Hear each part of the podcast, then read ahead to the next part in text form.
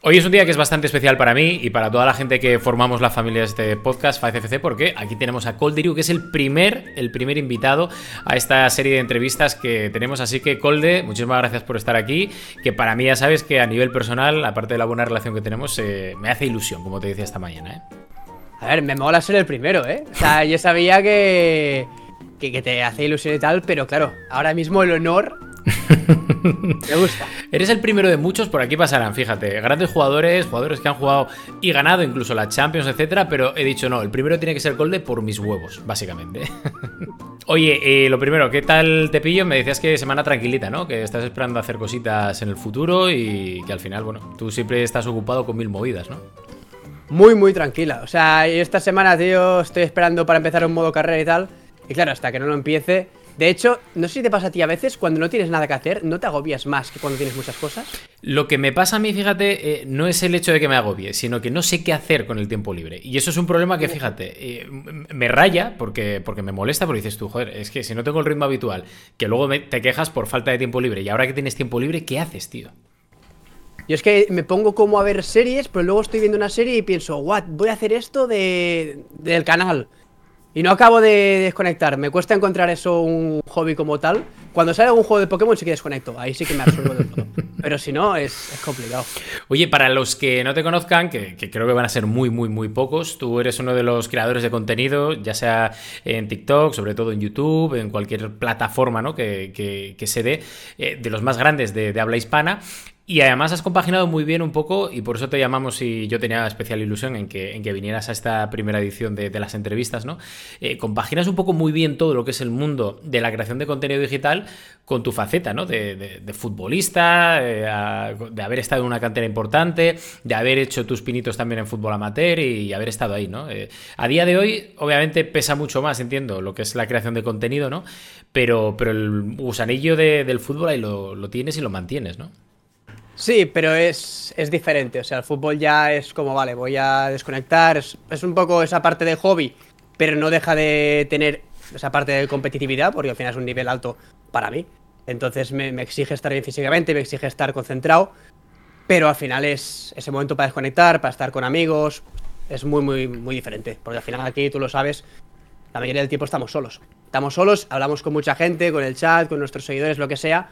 Pero estás solo en una habitación y y nadie más. Y luego, claro, si no tienes ese punto de retorno con el mundo real, pues es más complicadita a veces.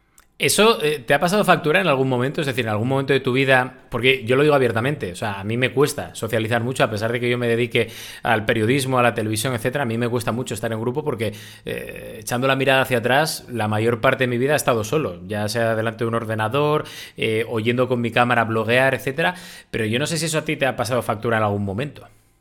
Pues yo creo que no, no, ha pasado nunca factura, pero por el hecho este, de que siempre he tenido el fútbol. O sea, yo nunca he estado una época, la época que estoy sin el fútbol son vacaciones. Y ahí en vacaciones, pues yo por lo bajo más el ritmo del canal y ya quedo con mis amigos, hago más de fiesta. Entonces no he tenido épocas de no hacer nada ni, ni estar con gente por, por, el fútbol realmente. Si no, sí que creo que hubiera tenido épocas más de aislamiento.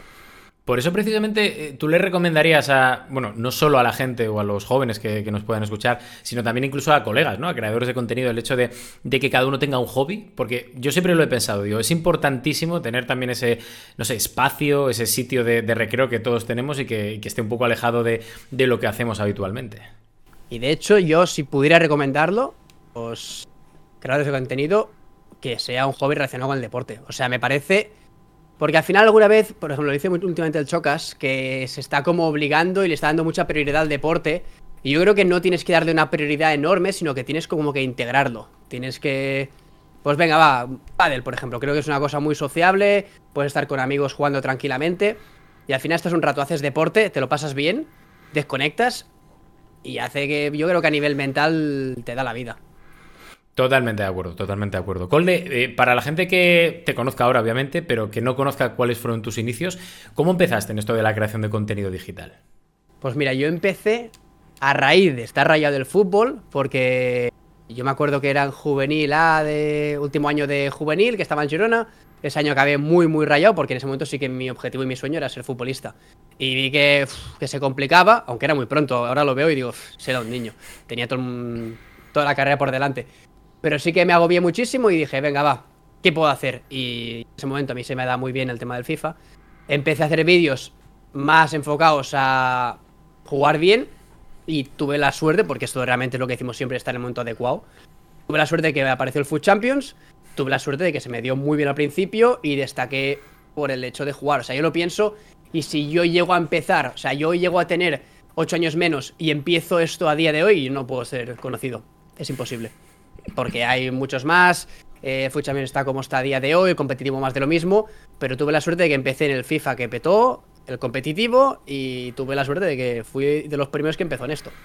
¿Tuviste ese momento en el que mm, quizá alguien te dio a elegir, en plan, pues mira, o sigues haciendo eh, creación de contenido con FIFA, Food Champions, etcétera, o el fútbol? ¿Hubo alguien en algún momento que te diera a elegir o no? No. Realmente. Es que en el fútbol. Es complicado que te digan esto, básicamente porque si algún entrenador, ya, ya lo ha sabido, no le gusta esta faceta, es muy, muy sencillo, te vas a otro equipo. Eso no hay más. No voy a dejar de jugar a fútbol y yo nunca me he obligado a dejar la creación y nadie te obliga. O sea, es bien que al final somos nosotros mismos y vamos haciendo lo que nos apetece más o menos. Entonces yo nunca he tenido la sensación de tener que dejar ni YouTube ni, ni el fútbol. Es que en ese aspecto eh, a mí me ha pasado y entiendo que además en el mundo del fútbol, por lo que yo he vivido y palpado, creo que, también te pasaría a ti, ¿no? Eh, la falta de no sé si de empatía o de conocimiento, ¿no? De a lo que te dedicas. Eh, claro, eso al final la gente piensa que estás aquí, como dice mi abuela, ¿no? Dice, no, os ponéis a jugar delante del ordenador y al final os pasa el tiempo y decís o creéis que eso es trabajo. Eso pasa en el fútbol también, ¿no? Que no se valora esa faceta, no sé si laboral, porque al final esto es un trabajo, o, distinta, ¿no? Que, que tiene el resto de futbolistas. Pero es que al final yo creo que desde fuera todo el mundo siempre ve como la parte fácil. O sea, si no estás dentro, no, sabes las partes más complicadas que tienes que gestionar. Obviamente, pues siempre recalcamos que es un placer, que es la hostia este trabajo. Todo el mundo tiene, tenemos nuestras cositas y hay cosas que a veces no van tan bien, pero a veces me siento que tenemos que recalcar todo el rato lo guay que es el trabajo, hmm. porque si no parece que no seas agradecido. Y al final también hay veces que somos humanos y tú tienes días malos como todo el mundo. Y tengo días malos yo, tiene días malos Messi y tiene días malos una persona que no le gusta su trabajo y las está pasando putas por algún motivo. Y no... O sea, no porque tengas una muy buena posición no puedes tener a veces tus rayadas y tus movidas y estas cosas. Sí, sí, estoy de acuerdo. Más que nada porque al final está muy bien también eh, exteriorizar lo que es una jornada laboral para, los creadores de contenido. Yo, yo siempre he dicho que, cuando me toca viajar tienes que empezar a, sumar horas, ¿no? Eh, la hora que tienes hasta el aeropuerto, la hora de espera en el aeropuerto, el viaje que tienes a X estadio, lo que viene siendo el pre-viaje también, ¿no? De, intentar pues hablar con el club o con el jugador para organizar algo. Luego la grabación, luego llegar, volver a hacer ese camino inverso y el hecho luego de, ponerte a editar. Por ejemplo, tú para sacar un vídeo, eh, ¿cuál es un poco tu, modus operandi? Ves, yo ahora mismo sí que tengo que decirte que yo vivo muy, muy bien. O sea, la verdad. Yo básicamente ahora mismo estoy haciendo vídeos de modo carrera, entonces el vídeo de modo carrera, pues el bruto son, pueden ser 7 horas, que ya las hago en directo. Entonces yo paso el bruto y un editor ya, lo edita. Pero claro, para yo poder hacer esto, hmm. he tenido que llegar a un punto que yo pueda hacer delegar, ¿sabes? O sea, realmente, si no al principio, que a lo mejor es un poco más complicado. Pero también creo que esto, esto del tema de la creación de contenido, creo que si encuentras el punto medio entre trabajar sin obsesionarte con el trabajo, es una maravilla. Hmm. Porque yo creo, conociéndote un poco, que yo creo que tú a veces te cuesta frenar. Decir, venga, va, paro. Vale. Pero si tú consiguieras encontrar ese término medio de, venga, va, ahora mismo hoy aflojo un poco, es una maravilla. Sí. Sí, sí, porque. Pero, pero, Colde, fíjate, porque yo creo que llegas a ese punto en el que disfrutas lo que haces. Porque una cosa es disfrutar lo que haces, porque sí, a mí, bueno, a mí y a ti eh, somos un poco cafres en ese aspecto y oye, nos encanta lo que hacemos cada uno en nuestro sector. Eh, pero sí que es cierto que llega un momento que dices tú, hostia, mm, igual tengo que parar un poco porque si no esto se me hace bola y lo que ahora me encanta dentro de unos años igual lo odio, ¿no? Mira, a mí lo que me pasó es que yo empecé con esto a los 18 años y mis hobbies antes de esto era jugar a fútbol y jugar a la Play. Hmm. ¿Qué pasa? Que, por suerte, ahora mismo en mi trabajo. Pero de repente me encontré que no tenía hobbies. Claro. Claro, o sea, cuando yo desconectaba en, antes, llegaba al cole cansado de sociales, pues me ponía a jugar al FIFA o me iba a jugar a fútbol. Pero ahora de repente, cuando quiero desconectar del Foot Champions, ¿qué hago? Si estoy rayado porque el entreno ha sido un coñazo o lo que sea. ¿Sabes? Entonces fue ese momento de decir, ¡buah! Bendito problema. Ya, pero también era como ese trabajo de, vale, ahora cómo desconecto lo que has dicho antes, cómo mato el tiempo libre. Solamente tú antes, cuando no eras no era tu trabajo, el tiempo libre, pues leías, pues eso, con el tema del periodismo y tema fútbol. Sí, Pero ahora sí. para desconectar, algo hay que buscar. No, es que eh, son los deberes que tienes ahora mismo, porque si no, olvídate. Oye, hablando de fútbol, eh, cuenta un poco a la gente cuál ha sido tu trayectoria, porque antes comentabas Girona, eh, también sabemos que has estado cantera del español, bueno, has estado por toda la zona de Cataluña, etcétera, para que la gente se haga un poco la idea de, también de que tu lado futbolístico existe y ha existido, ¿no? Yo, el fútbol a nivel de un nivel más alto lo empiezo a contar a partir de que tengo 15 años, que estoy en el Badalona, hago un buen año y ahí ya me llama al Mallorca. No voy al Mallorca por tema de que soy muy pequeño y que cambiarme de ciudad y en ese momento era un poco cabra loca, pues era un poco peligroso. Y, y- me quedo un año más en Badalona, que ese año yo era juvenil de primer año y me quedo en el Nacional. Y a mitad de temporada ya me ficha el español y por un tema de fichas y tal, pues tengo que ir a la División de Honor, pero ahí no juego, porque había otro portero y jugaba él y punto. El siguiente año me quedo en el Nacional y ya de ese año ya me voy al Girona. Bueno, me voy, me echan el español y me voy al Girona. Que en ese momento Girona no era lo de ahora, ¿eh? Ya, Ahora mismo alguien está pensando, guau, era...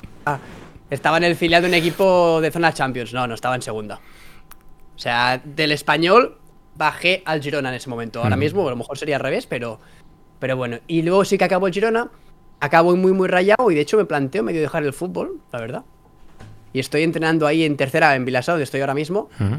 Pero entrenar por entrenar, para pasar el rato. Y me llama un ex entrenador de porteros mío, me voy a Granollers, ahí estoy dos años, empiezo a reengancharme con el fútbol. Luego me voy al Horta, que ese año, te lo prometo, que era el año que menos me tomaba en serio el fútbol. O sea, Ujú. me voy ahí, creo que era como tercer portero. Me mudé a Barcelona para estar eh, centrado a tope con YouTube, que ese año era el que empecé como a decir, hostia, cuidado, esto promete. Y me acuerdo que selecciona al portero titular, me pongo a jugar yo, me va muy bien. Típico año que el portero la para con la oreja y no sabe por qué, pues ese año las paraba con la oreja, con el culo y con el codo. Y no sabía ni por qué. Mm. Y ese año pues me voy a un segunda B, que me voy al Llagostera. No juego ese año porque al final ya es lo que tocaba, siendo sub-23 portero, ya sabes cómo funciona. Sí. Que y encima el que tenía por delante era mejor, o sea, hay más. Y luego yo creo que ahí sí que se tuercen un poco las cosas porque me voy al... Me voy al Inter de Madrid. Bueno, Dux Inter de Madrid, Sí. ¿vale? Y yo hablo con ellos y digo, mire, vengo de no jugar en segunda B, cederme un año a un equipo de tercera y después vuelvo yo al, al Inter. Al Dux Inter. Vale, pues me voy ahí a la Darbe, un año que prometía mucho y ahí tengo un problema de salud bastante grave, que se me complicó bastante todo y ahí estoy tres meses, pues, básicamente pues tengo que volver a andar otra vez de cero, prácticamente.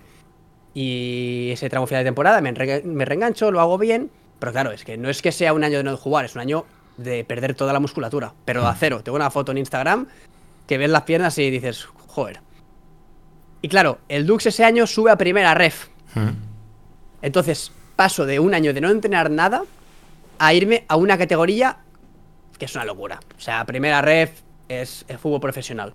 Es el Deportivo de La Coruña, es el Málaga. Es, bueno, es futbolistas de verdad, que mucha gente conocerá y, y es un nivel altísimo. Entonces ese año yo empiezo muy, muy mal. No juego de inicio. Yo creo que hay un momento en el cual sí que puedo tener oportunidades, pero probablemente es una categoría muy alta y al final pues acabo el año sin ningún minuto, más allá del último partido que juego porque ya nos habíamos salvado. Me vuelvo a mi pueblo, a Vilasá de Mar. Mm. Digo, venga, va año para volver a reengancharme, tercera, pillar confianza. Y me parto la rodilla. Y en ese momento ya digo, mira, pues... Es que ya, ya no sabes ni qué hacer. Claro. Sinceramente te lo digo, ¿eh? Se lo habla muchas veces con amigos y digo, si no fuera por YouTube, o, he dejado el fútbol o, o me he vuelto loco de la cabeza. Claro. Básicamente, porque ya es como... Lo intentas, buscas las formas y no, no hay manera. Y este año, pues mira, ya, ya está bien de la rodilla. Ahora el equipo como tal está tercero. Estamos muy bien, estamos ahí en zona de playoff. Ujú. No estoy jugando. Porque creo que tengo mm, por delante un portero que yo creo que en un futuro pues va, va a vi- vivir del fútbol. Sinceramente lo digo. Ujú. No sé qué hace en tercera. Espero que en un futuro pues me dé la razón. Que lo fichen ya para que juegues, ¿no? Que acabe el año, que acabe que lo está haciendo muy bien, que acabe, que haga un buen año y ya está. Pero ya el fútbol, después de. Uf, tal cual, tantas hostias. Y es tomármelo como, mira, estoy jugando en equipo del pueblo, es un nivel alto porque es tercera división y al final es eso, me mantiene en forma, pero es, es rayarme lo menos posible. Porque es que si no, si me empiezo a tomar en serio todo lo que ha pasado... Y habrá gente que pensará, hostia, qué mala suerte he tenido. Sí, pero hay mucha gente que el fútbol las ha pasado canutas. O sea, no es que yo sea el elegido al que le han puteado. O sea, tú te paras a pensar y hay mucha gente que ha tenido que dejar el fútbol a los 18 años, hay gente que le, han mareado de un lado para otro, que de repente te tenían que firmar un equipo y al final no llega el, transfer, lo que sea. La mayoría de gente las ha pasado bastante canutas. Pero lo que hay. He tenido la suerte, de verdad, que, que he tenido YouTube detrás siempre. Porque si no, sé que... Total, sí, sí. Complicado lo, de gestionar. Lo que pasa que fíjate, ahora que estabas comentando todo esto, porque esto le pasa a un jugador de campo y al final, pues yo qué sé, si tienes uno por delante, pues imagínate que eres lateral derecho, pues te reconviertes a la otra banda, intentas adelantar un poco tu posición, yo qué sé, pues eh, intentar ser lo más polivalente posible, pero claro, eh, los porteros sois eh, seguramente el futbolista de campo más complicado que hay, porque es que es un puesto y juega uno, y el que juega es el titular y el otro es el suplente. No sé si eso al final también te llegó a, a rayar mucho la cabeza en algún momento, bueno, algún punto de inflexión, como has dicho, decir, joder, pues no sé yo qué cojones hago, que tendría que haber sido igual jugador más de campo que portero, ¿no? Mira, yo creo que no hay portero al que ahora mismo le preguntes, bueno, habrá alguno, ¿eh? Hmm, Si pudiera tirar para atrás, sí sería portero. Yo creo que la mayoría diríamos que no, ¿eh? Claro. Porque es que a veces los ves ahí entrenando. Los ves que están todos juntos. Tú Mm. entrenas aparte. Claro. Y entrenas a que te revienten la cabeza, básicamente. Es tu entrenamiento. Si te revientan lo más fuerte posible, mejor la has parado. Si no, pues mira, haber puesto la cara. Es así. Tú lo ves ahí entrenando, tranquilamente, con su pantalón cortito, su camiseta y su térmica. Tú vas ahí protegido, que parece que vayas ahí a la guerra. vas solo. Luego te pones a entrenar y tú fallas un pase. Es que es gol. Total. Y, hostia, a mí lo que me pasa, por ejemplo, con el pádel que, es un hobby que tengo ahora mismo, me encanta porque puedo fallar. Y eso es una maravilla, tío. Claro, hay muchos puntos y hay muchos juegos, muchos sets. Te vas equivocando, o sea, es un juego de errores. En cambio, en el fútbol, en la portería, es que tú no la puedes cagar. Claro. Y eso mentalmente, pues tienes que llevarlo bien y es algo que, que lo vas mejorando con los años. O sea, y puede estar en primera, puede estar en segunda o puede estar en la categoría más baja. Que, que mucha gente, pues tiene mucho, mucho pánico al fallo. Yo lo tuve, por ejemplo, en épocas juveniles, ahora ya no, la verdad, ahora me da igual. Pero es algo que, que cuesta más llevar. Y sí, el tema de este de que solo juega uno, pues que es lo que hay. O sea, tú ya vas al año y eh, la temporada, venga, va, a ver si esta temporada juego o no juego. O sea, no te imaginas, vamos a rotar. Fuera de casa juega uno, en casa juega el otro. No. no. Al que le transmita más buenas vibras el, al mister, Total, total, total. Sí, sí, estoy de acuerdo porque además eh, es un poco también lo de la creación de contenido, ¿no? Que al final estás solo contra el mundo y es un poco llevado al fútbol, ¿no? Lo que, lo que puede ser un deporte lo más individual posible. Eh, hablando de porteros, Colde, te quiero preguntar, eh, ya sea cuando eras pequeño o cuando ya estabas en esa eh, fase, ¿no? De, a partir de infantiles, cadetes, juveniles, eh, ¿en qué portero te fijabas? Eh, ¿Tenías algún ídolo, alguien que decías tú, jo, yo quiero ser como este tío, o pararlas como este? bufón. 100%. Pero encima es bufón y bufón. No, no, no era bufón, no, no. De hecho, yo creo que me hago portero por él, ¿eh? ¿Sí? Sí, sí, sí. O sea, yo de pequeño me encantaba la Juve. Hmm. Y encima cuando empecé a seguir el fútbol, me encantaba la Juve y ese mismo año, al cabo de un año o dos, los pillan con los árbitros. Creo que era fue el 2006, creo que fue. Sí, por ahí, sí, Y sí. yo me cago en la puta, tío. ¿Cómo hacéis esto? Tramposos, tramposines. Pero bueno. Y ese era un poco en el que te fijabas, pero ¿era tu ídolo como tal? Porque eh, hay, hay alguno que igual dice sí y tal, pero mi ídolo era otro. O sea, No, Bufón. no, no. Ídolo, ídolo, ídolo. Sí, sí. Qué bueno, qué bueno. O sea, la, la verdad que te digo una cosa, Bufón, eh, joder, en el Madrid, por ejemplo, siempre hubo mucha... eh, mucha piquilla, ¿no? Bufón, Casillas, y de hecho Florentino siempre prefería, dicen los que conocen, eh, más a Bufón que a, Casi- que a Casillas. Y que, que claro, ahí es donde ves un poco, mm, ya más allá de todos los años que ha tardado en retirarse, porque es una puta leyenda, tío. Que, que- ¿Se retiró a los 42? Sí, por ahí, por ahí. Una locura, eh, tío. O sea, 42 años y estará ahí. No es que esté jugando fútbol, está jugando en la élite. Es, es- No, no sé, es algo impensable. ¿Dónde te ves tú con 42 años? Hostia. Yo creo que no me. O sea. mm, No que no juego a fútbol ni de coña, pero ni de coña. Pero eh, yo creo que estaré haciendo deporte igual.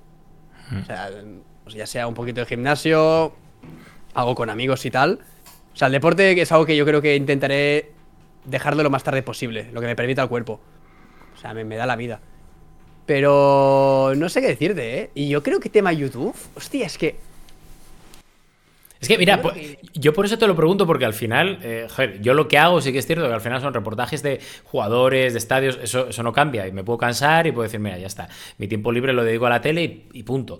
Pero claro, tú que estás 100% eh, focalizado en la creación de contenido, claro, y esto es una pregunta que, que, me apetecía hacerte porque, porque es muy, muy jodido. O sea, está muy guay desde fuera lo que comentábamos antes, ¿no? Food Champions, FIFA, OEA, FC24, etcétera.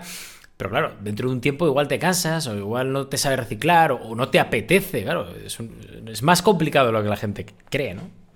Sí, pero yo creo que... Hostia, ¿tú cuánto tiempo llevas en esto? Yo desde 2000, en serio, 2017. Pero vamos, empecé como 2016 aprox. Vale, ya que tú has cambiado como tal.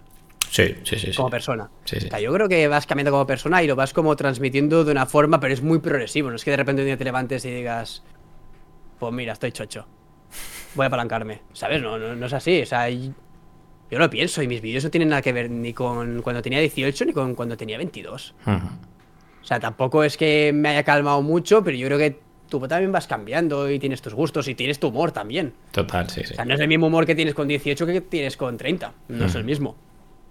Entonces yo creo que... Pues... Y luego a veces siempre pensaba, no, cuando tengan 30 y pico van a dejar los youtubers. Pero ahora tú vas viendo los youtubers y todos tienen 30 y pico, tío. Sí, sí, sí. Y no, lo, dejan. O sea. Bueno, es que al, final es un trabajo, tío. O sea, y, bendito trabajo, ¿no? Pero es un trabajo. Pero hay gente, por ejemplo, hay mucha gente que puede dejarlo cuando quiera. Hmm. De los que están muy, muy arriba, no dependen de ello para comer. O sea, hay mucha gente que se podría. Bueno, mucha gente no, mucha gente no, pero hay gente que se podría retirar. Y tienen una edad como para retirarse en tema YouTube y tal, y no lo hacen. Entonces, yo creo que como. Bueno, o te lo pasas bien, ¿para qué lo vas a dejar? Encima algo tienes que hacer. Sí, sí, 100%. Ahí, por ejemplo, a nivel de creación de contenido, que esto suena también duda profesional entre colegas, ¿no? Que, quiere hacerte, eh, ¿tú vas sacando el contenido que a ti te da la gana, que a ti te apetece, o, te fijas también en ciertas tendencias a nivel global, mundial, que pueda haber? Yo voy sacando siempre lo que me apetece y lo que me gusta. O sea, tiene que tener algo que ver con lo que estoy haciendo de FIFA, ¿sabes? No voy a ponerme al mismo jugar a Pokémon en el canal de FIFA. me gusta mucho. Pero es que es eso, o sea, ahora mismo, por ejemplo, he dejado Ultimate Team. Y el año pasado también lo dejé, porque no me, estoy, no me lo estoy pasando tan bien. Me lo paso mejor en el modo carrera. Y si encima veo que a la gente le gusta también mucho más el modo carrera a día de ah. hoy, pues yo encantado. Pero no. A mí el tema de.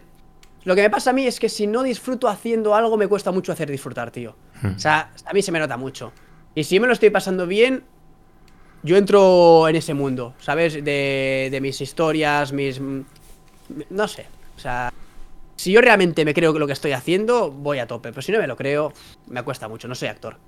100%. Estoy súper estoy de acuerdo porque además yo creo que creas un poco ese vínculo, ¿no? Con, el espectador o con la gente que, en este caso, suscriptores o seguidores, creas ese vínculo y yo creo mucho en ese vínculo. Es decir, joder, si yo estoy ahora mismo haciendo algo que no disfruto, y esto es importantísimo sobre todo para los chicos que puedan empezar a crear contenido dentro de un tiempo, ¿no? La importancia de disfrutar lo que tú también consumirías si en vez de creando estuvieras ahora mismo al otro lado.